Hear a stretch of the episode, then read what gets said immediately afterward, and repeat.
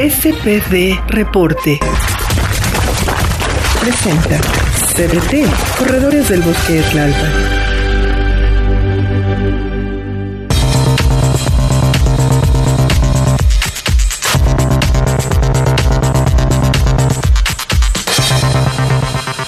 Hola amigos de SPD Reporte.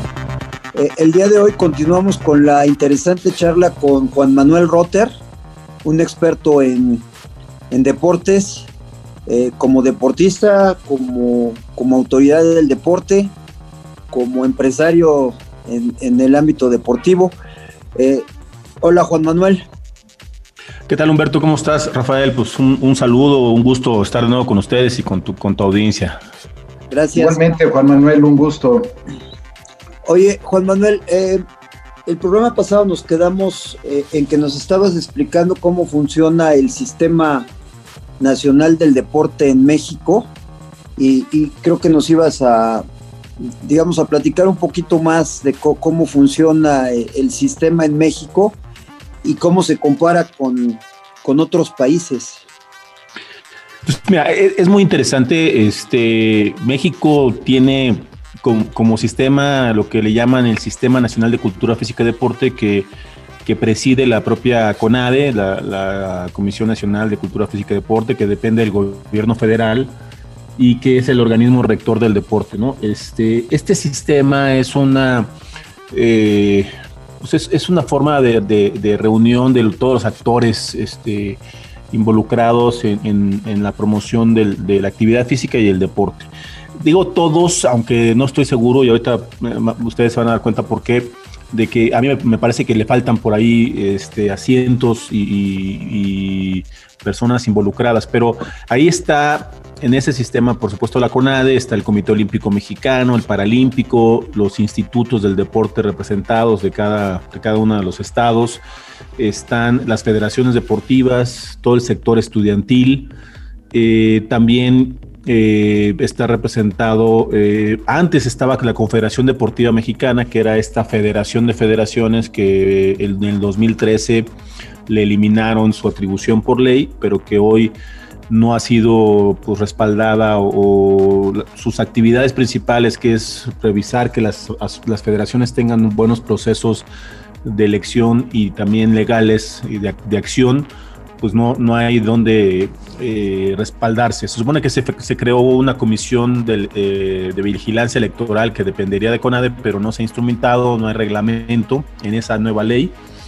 Y eh, también está pues, lo que es la parte de la comisión antidopaje, está la, el CAD, la comisión de, de arbitraje, apelación y arbitraje del deporte, y que todos tienen de alguna manera una digo no todos, pero bueno, hay una dependencia internacional como sistema, las federaciones con sus federaciones internacionales, el Comité Olímpico y el Paralímpico con los respectivos comités eh, internacionales y eh, el Tribunal de Apelación con, el TAS o con el CAS que, está en Suiza.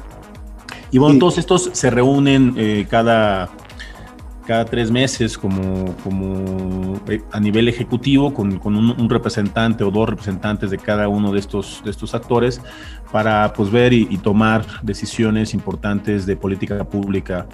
Y, la que desaparecieron que, mencionaste era la que le llamaban la CODEME. CODEME, sí, que está ahí en, aquí en la Ciudad de México, en, tiene un edificio junto a Ciudad Deportiva, donde está el, donde está el autódromo y sigue funcionando y sigue teniendo atribuciones como asociación civil, pero ya no, no como antes, que antes eh, recordarán que eh, cuando, se, cuando un presidente elegía al responsable del deporte en la CONADE, también elegía a quien dirigía la CODEME. Era, era una cosa muy rara porque era una elección de gobierno, pero pero realmente en sus estatutos y en sus reglamentos era una asociación civil. Entonces, este, eso se, eliminó. Juan, Manuel, eh, eh, ahí va mi, mi, pregunta. Fíjate, a mí hace muchos años me, me, generó una gran sorpresa enterarme que el Comité Olímpico y el Comité Olímpico Mexicano no era una entidad gobernativa. Este, ¿no, ¿Nos podrías ilustrar un poco en ese, en ese contexto de cómo funciona pues todo este sistema del olimpismo las, eh, la, asociación de la, de la, internacional y, a su vez esta otra parte que es muy interesante, pues que las asociaciones también son asociaciones civiles y, deberían o parecería que están eh, ajenas a, las entidades administrativas y gobernativas, pero pues dependen fundamentalmente del presupuesto público. Eh, no, no, ¿Nos puedes ilustrar un poco cómo funciona esta parte de, todo este sistema eh, legal del, deporte? Sí, históricamente el Comité Olímpico Internacional se formó como una organización civil, se forma desde la sociedad y, y bueno, pues al final Ah, también empiezan a organizarse cada una de las actividades deportivas, pues, la gimnasia, el atletismo, el fútbol, y empiezan a tener una, una representación internacional y luego se empiezan a formar cada una de las, de los entes eh, eh, representativos de cada uno de los países. Y, entonces eh, tú, tú, empiezas a ver la parte competitiva formada sin, sin ninguna injerencia del gobierno. El gobierno, por supuesto, empieza a tener atribuciones y, respaldo para promover el deporte como parte de una política pública para buscar que la población sean más sanas. Y, empiezan a trabajar de manera coordinada históricamente. Este, digo, los, Juegos Olímpicos, como sabes, ya tienen más de 100 años, este, bueno, mucho más porque empezaron en 1896 eh, y y bueno, realmente eh, se han tratado de mantener como una organización de la sociedad civil que, no dependa de ninguna, ningún organismo gubernamental. Si bien el Comité Olímpico Internacional está en Suiza eh, y se ampara mucho con las leyes suizas, pero no tiene, eh, pues de alguna manera, una injerencia directa. Hay coordinación, hay, hay trabajo de colaboración, pero, pero no hay una responsabilidad, en este caso, por ejemplo, del gobierno suizo por encima del Comité Olímpico Internacional. Y lo mismo pasa aquí en México. Lo que pasa es que México, este, por muchos años también, este, pues eh, cuando fue presidente don Mario Vázquez Raña, por ejemplo, tenía demasiada injerencia política por, por toda su, su situación hasta empresarial. Y, lo que hacía el Comité Olímpico Mexicano parecía que era una posición de gobierno, ¿no? Porque también conseguían mucho recurso por parte del gobierno para poder pues, ejercer sus atribuciones. Hoy, hoy hay esa dependencia económica, como dices, pero no hay una dependencia de, orgánica que, la CONADE le diga qué hacer al Comité Olímpico y, o que pudiera quitar y poner a un presidente del Comité Olímpico eh, Mexicano o de, o de las federaciones. Si, si, estos organismos de la sociedad civil o estas asociaciones civiles sí se vuelven entes colaboradores del gobierno cuando reciben recurso público pero eh, solamente son auditables eh, en, ese recurso público.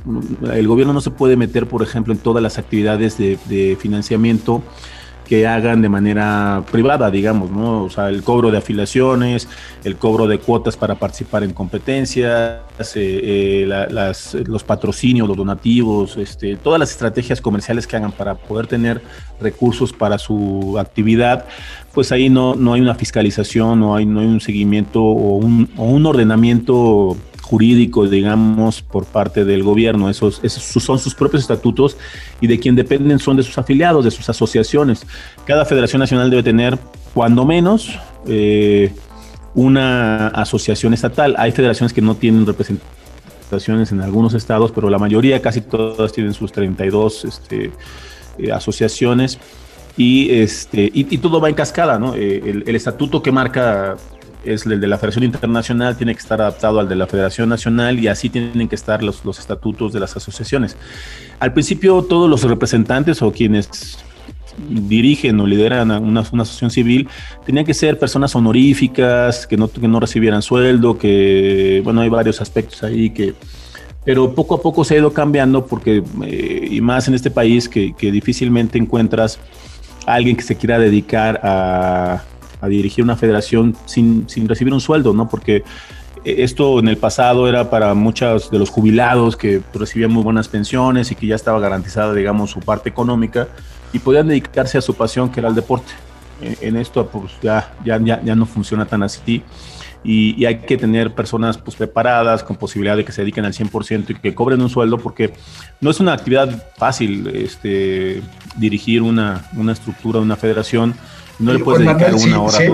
Si, aquí con los corredores del bosque de Tlalpan, no, no, no, que no me pregunte Humberto, pero pues es casi una actividad de tiempo completo y es totalmente altruista, lo, lo entiendo perfectamente en, ese sentido. Pero Juan Manuel, perdón que, te interrumpa, estoy, de lo que estoy escuchando, pues de alguna manera, mira, en mi, en mi actividad profesional, este, me dedico a derecho laboral y lo que me estás describiendo parecería una especie como de corporatismo este, deportivo, o sea, no, no, no está tan alejado a la forma, las estructuras eh, en la que los sindicatos de alguna manera han tenido, pues probablemente con la diferencia que hay muchos sindicatos ricos y viven de las cuotas sindicales, eh, eh, vive el sindicato de las cuotas sindicales. Eh, pero aquí, pues muchas veces este, eh, las, las eh, ni cuotas de afiliación seguramente reciben estas asociaciones deportivas. Sí, o sea, fíjate, para darte un ejemplo este, muy, claro de, dónde está un poquito la base del poder, ¿no? En, la CONAD está el dinero, el presupuesto, ¿no? Que, que da el gobierno y que de alguna manera busca etiquetarlo para tratar de desarrollar el deporte pero, pero como tal no tiene ninguna atribución como para poder definir una selección nacional hacia unos Juegos Centroamericanos, unos Juegos Panamericanos, unos Juegos Olímpicos. Por ley eh, hay una comisión de, trabajo entre el Comité Olímpico y, y la CONADE y las federaciones para ese proceso, pero quienes deciden realmente quién puede ir a un evento internacional eh, tanto de campeonato mundial o de campeonatos centroamericanos, panamericanos, etcétera, son las federaciones nacionales, son quienes tienen la firma. Entonces, su firma, pues a veces este, vale por un intercambio presupuestal. Y lo mismo pasa con el Comité Olímpico Mexicano en los eventos grandes. Este, para que pueda ir un atleta a unos Juegos Centroamericanos, Panamericanos y Olímpicos, el último aval es el del Comité Olímpico Mexicano. Entonces, eh, pues en esa responsabilidad y en esas áreas de, acción, pues se dan ciertos cotos de poder. Eh, la CONADE dice, ok, pues si yo tengo el dinero, yo tomo las decisiones y, y, los de la sociedad civil, estas organizaciones dicen, bueno, pues nada más que las decisiones las tomo yo porque tengo la firma, tú podrás tener el dinero, pero pues busquémoslo por otro lado. Y eh, ahí está el pleito siempre en, este país en particular, pero se da en otros lados también, no, no, es, no es caso único de México, pero hemos visto casos de éxito y, lo que preguntaba Humberto, este, por ejemplo, en el Reino Unido, hay una agencia público-privada que, que, maneja todo el deporte de alto rendimiento, donde pues tienen etiquetado una gran cantidad de dinero que viene de la Lotería Nacional, viene, viene del gobierno y de patrocinadores, y que ahí sí, con grandes planes de trabajo, se, les etiqueta recursos a las federaciones siempre y cuando justifiquen con un buen proceso de planeación y de resultados. Entonces, eh, se ha logrado esa coordinación profesional de, de acción eh, donde sí hay inyección de dinero de público, pero también se ha, se ha logrado subir a, la iniciativa privada. Y ahí es donde les decía que, que falta ese asiento en el sistema de México no tenemos una relación directa con la iniciativa privada dentro del SINADE, dentro de este, este actuar ejecutivo. Y no hablo nada más de las grandes corporaciones, de las grandes empresas, sino de todos los que estamos como privados, organizadores privados este, o, fundaciones o asociaciones que tienen que ver con la actividad física y el deporte. O sea, la CONADE como tal no toma mucho en cuenta a todos estos este, pues, eh, gentes de trabajo que que, son importantes, que, tienen una empresa, una ¿no? Claro. Oye, Juan Manuel, me, llama la atención, por ejemplo, el, caso de España eh, para las Olimpiadas que fueron de Barcelona a mí me, llamó mucho la atención, no sé si Nadal, por ejemplo, incluso sea un producto como de algún trabajo muy sistémico donde eh, los resultados fueron impresionantes del salto que dio España en muchas eh, disciplinas. Eh, ¿Qué hicieron? ¿Lo, conoces? Sí, el caso de Barcelona es, es, un buen caso de estudio, este, como ha sido, por ejemplo, el caso de Corea en el 88 también para los Juegos de Seúl. Eh, por supuesto, cuando, cuando gana una ciudad, la, la, candidatura se trabaja 10 años antes y cuando ganas la, la, sede para unos Juegos Olímpicos son 7 años antes. Entonces estamos hablando que, que Barcelona desde el 85 ya sabía que iba a organizar los Juegos Olímpicos y, y, lo que deciden, bueno, si queremos hacer los mejores Juegos Olímpicos de la historia, eh, como ejemplo eh, en, en, la opinión pública del país, tenían lo que pasó en España 82 en el fútbol fueron para todo el mundo el mejor mundial organizado, pero para España, porque tuvieron un fracaso deportivo, que su equipo no calificó a, las, rondas esperas, pues todo el mundo dijo, no, el peor mundial del mundo en España, ¿no? Como opinión pública. Entonces dijeron, no podemos fracasar deportivamente en los Juegos Olímpicos de casa, porque otra vez la opinión pública local nos va a hacer pedazos, aunque hagamos unos grandes juegos desde el punto de vista de organización. Entonces lo que hicieron fue desarrollar paralelamente un gran proyecto deportivo de desarrollo este, y que tuvieron un impacto eh, en, la, en, la, sociedad interna y además en el desarrollo local. Y, y, y, la muestra esta, es, muy interesante. México y España, hasta antes de esos Juegos Olímpicos, tenían casi el, más, el mismo número de medallas. No te puedo decir que la cantidad de finalistas, quizá España estaba más cerca de llegar a las medallas que México, pero el número de medallas no era mayor el de España con el México. A partir de esos Juegos Olímpicos que ganaron más de 20 medallas, eh, España se convirtió en una de las potencias del deporte a nivel mundial y, pues, en muchos deportes se ha mantenido en ese nivel. Entonces supieron hacer las cosas, prepararon entrenadores, todos los grupos multidisciplinarios, entraron la iniciativa para apoyar este, y entonces fueron logrando el desarrollo eh, en, un, en, un, proyecto muy bien estructurado. Te digo, de 10 años eh, seguro, pero por lo menos de 7 ya una vez ganando la candidatura. Y además, pues, en, en, términos de infraestructura, hicieron que la ciudad de Barcelona, una ciudad eh, ya reconocía una ciudad de eventos deportivos a partir de los juegos. O sea, la posicionaron turísticamente a través del y, y la han mantenido pues con grandes premios, mismo gol, con, con, cualquier cantidad de eventos de diferentes deportes. Entonces, ese es el modelo España, que, que México, si te vas al 68, ahorita antes de, de que entráramos al aire, lo, lo hablábamos, este, también hizo algo similar. México 68 fue, ha sido hasta ahora la mejor representación en, número de medallas, con nueve, tres de oro, tres de plata y tres de bronce. No hemos logrado ese número de medallas totales, ni tampoco sobre, sobrepasar las medallas de oro en los distintos juegos a partir del 68. Y eso también fue porque pues, al ser organizadores se le invirtió mucho dinero a, la preparación de los atletas. Entonces ahí es donde te das cuenta que eh, una buena coordinación y una buena planeación con proyectos de largo plazo entre las organizaciones, que cada quien se ponga a hacer lo que debe de hacer en el sistema y funcionar realmente como sistema y no nada más porque digamos que tenemos un, un sistema, ¿no? Hoy está ahí el Manuel, ¿qué, ¿Qué va primero, la infraestructura o las personas? Pues mira, e, e, es, una buena pregunta. Este, yo he visto países con, con, infraestructura casi cayéndose a pedazos, pero que tienen muy buena preparación en la parte del recurso humano, como Cuba, por ejemplo, que en algún momento se invirtió en, en instalaciones, pero que se han caído poco a poco hasta las panamericanas pero han mantenido el desarrollo profesional de, de, todos sus eh, miembros que tienen que ver con el deporte, de entrenadores, psicólogos, nutriólogos, médicos, etcétera. Entonces tienen profesionalmente hablando bastante consolidado el tema y así han mantenido pues, un cierto nivel internacional. Estuvieron entre los 10 mejores por muchos años y, y ahora quizá ya no porque pues, eh, han ido perdiendo posiciones por, por, los problemas económicos, pero siguen teniendo atletas de, un alto nivel y, profesionales que, que, han, han emigrado y que han desarrollado al deporte en otros países como Colombia, como México, como, como los de Centroamérica. Este, de manera importante. Entonces, yo, yo te diría primero el recurso humano, pero en este país es lo menos que se ha invertido. O sea, la inversión para la capacitación y la formación del recurso humano ha sido muy pobre y en infraestructura hubo unos años en los que se invirtió muchísimo dinero. Llegó a tener el presupuesto la CONADE de 2.000 a 2.500 millones de pesos solamente para infraestructura, pero sin dejar eh, preparado el recurso humano, no solo para, para que la, gente que va, van a entrenar en esas instalaciones, sino para la operación, para la administración, para la parte de la gestión, también tener gente preparada para hacerlos sustentables y, y funcionales este, en el tiempo, no que se caigan. Y Juan Manuel, ¿funcionaría una ciudad olímpica, por ejemplo? Pues mira, eh, eh, el, el, el, CEDOM, que está donde están las oficinas del Comité Olímpico Mexicano, por muchos años fue el gran centro de alto rendimiento.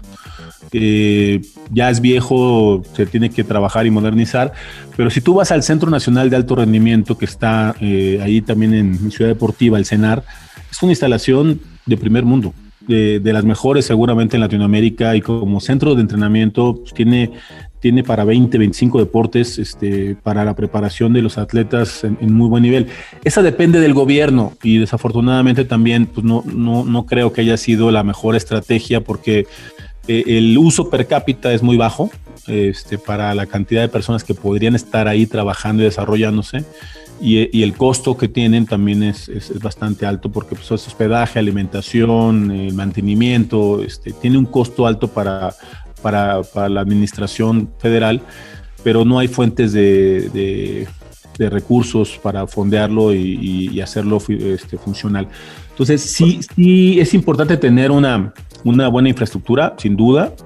Este, hay centros de alto rendimiento en el país muy buenos. Está el de Baja California, el de Nuevo León, hay uno en, en, Querétaro, está el de, el de, el de Yucatán pero eh, digo, trabajan de manera aislada, este, no, no, coordinada, y eso es lo que yo creo. y, y, cuando pensamos en medallas olímpicas, nada más pensamos que hay una competencia cada cuatro años que son las Olimpiadas, pero es un, es un ciclo olímpico que, que tiene cuatro años, ¿no? Que este, empiezan con, con, unas competencias, luego siguen otras cada año, ¿no? ¿Cómo, cómo es la cosa? El, ciclo olímpico normalmente es un ciclo de cuatro años que ahorita se rompió por lo que pasó con la pandemia, pero no, son ciclos de cuatro años. Cada cuatro años este, inicia lo que le llaman las Olimpiadas. Las Olimpiadas como tal es el, proceso de cuatro años.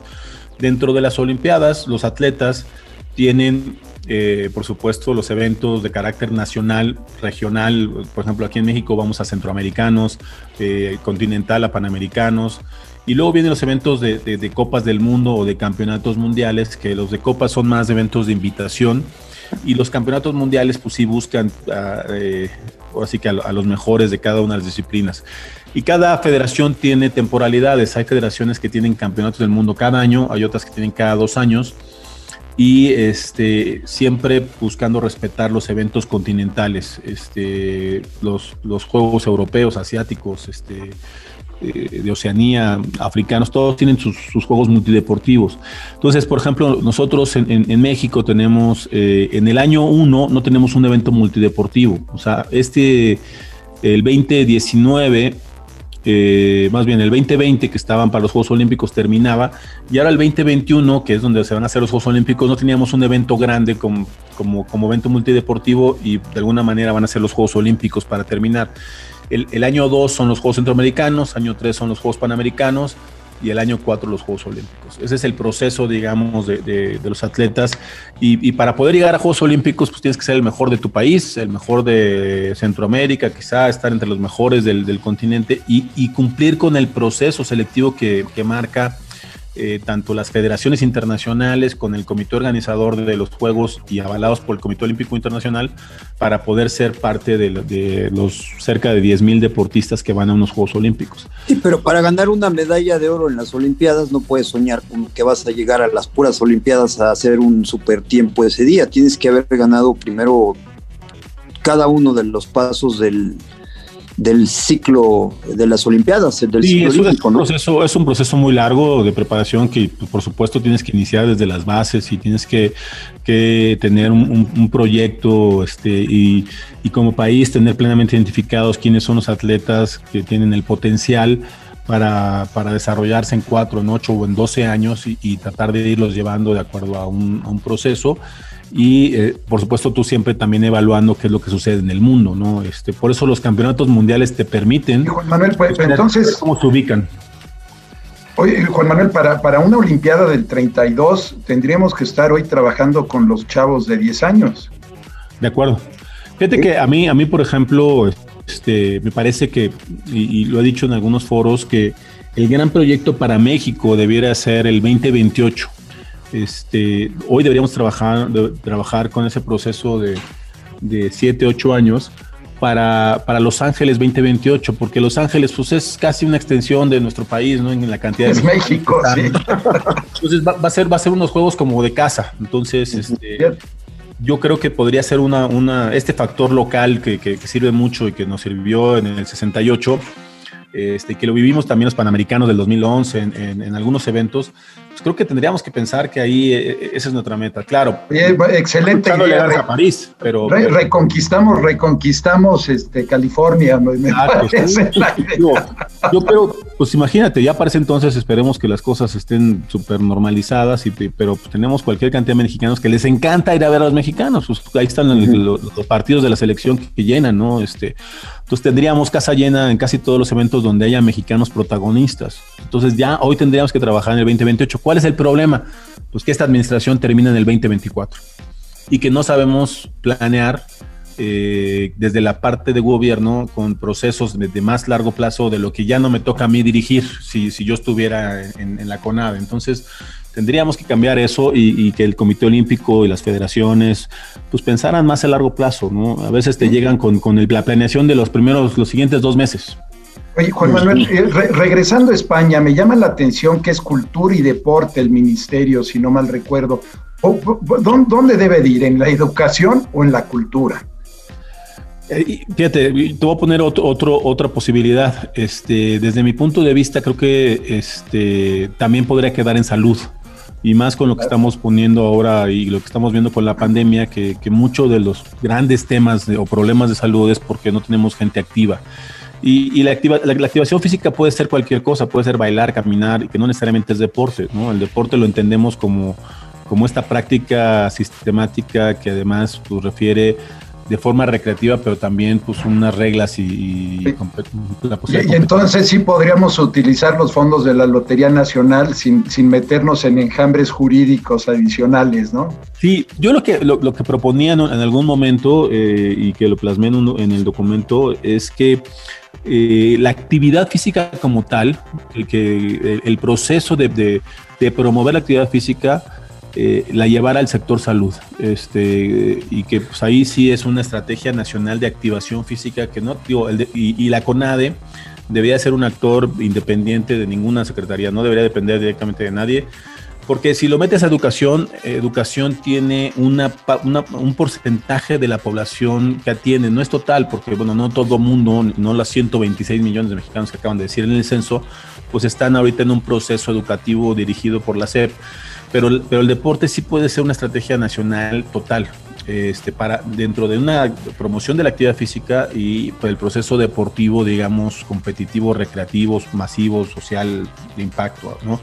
Entonces, este, en cultura no lo veo, este, porque pues, creo que ahí sí está muy definido muy bien el, aspecto cultural.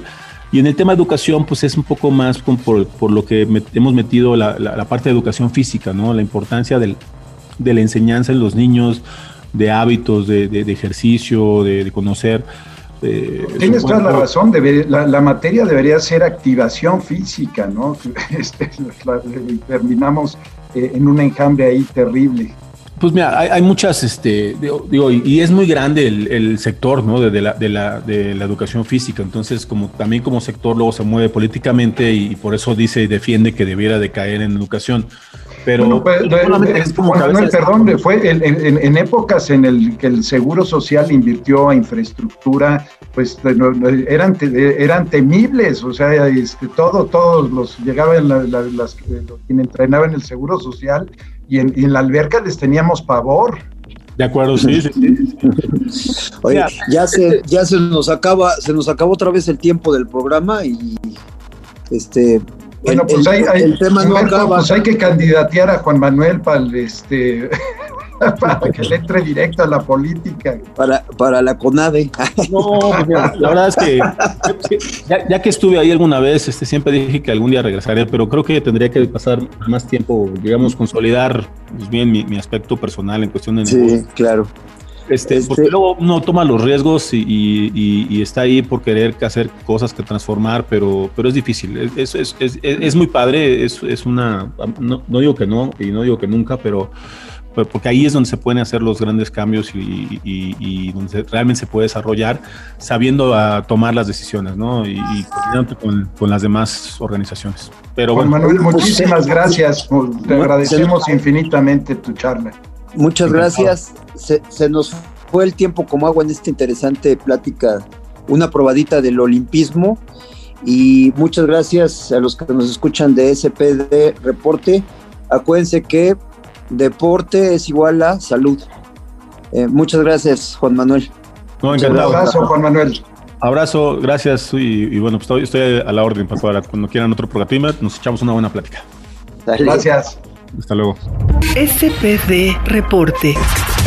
Presentó CDT, Corredores del Bosque de Tlalpan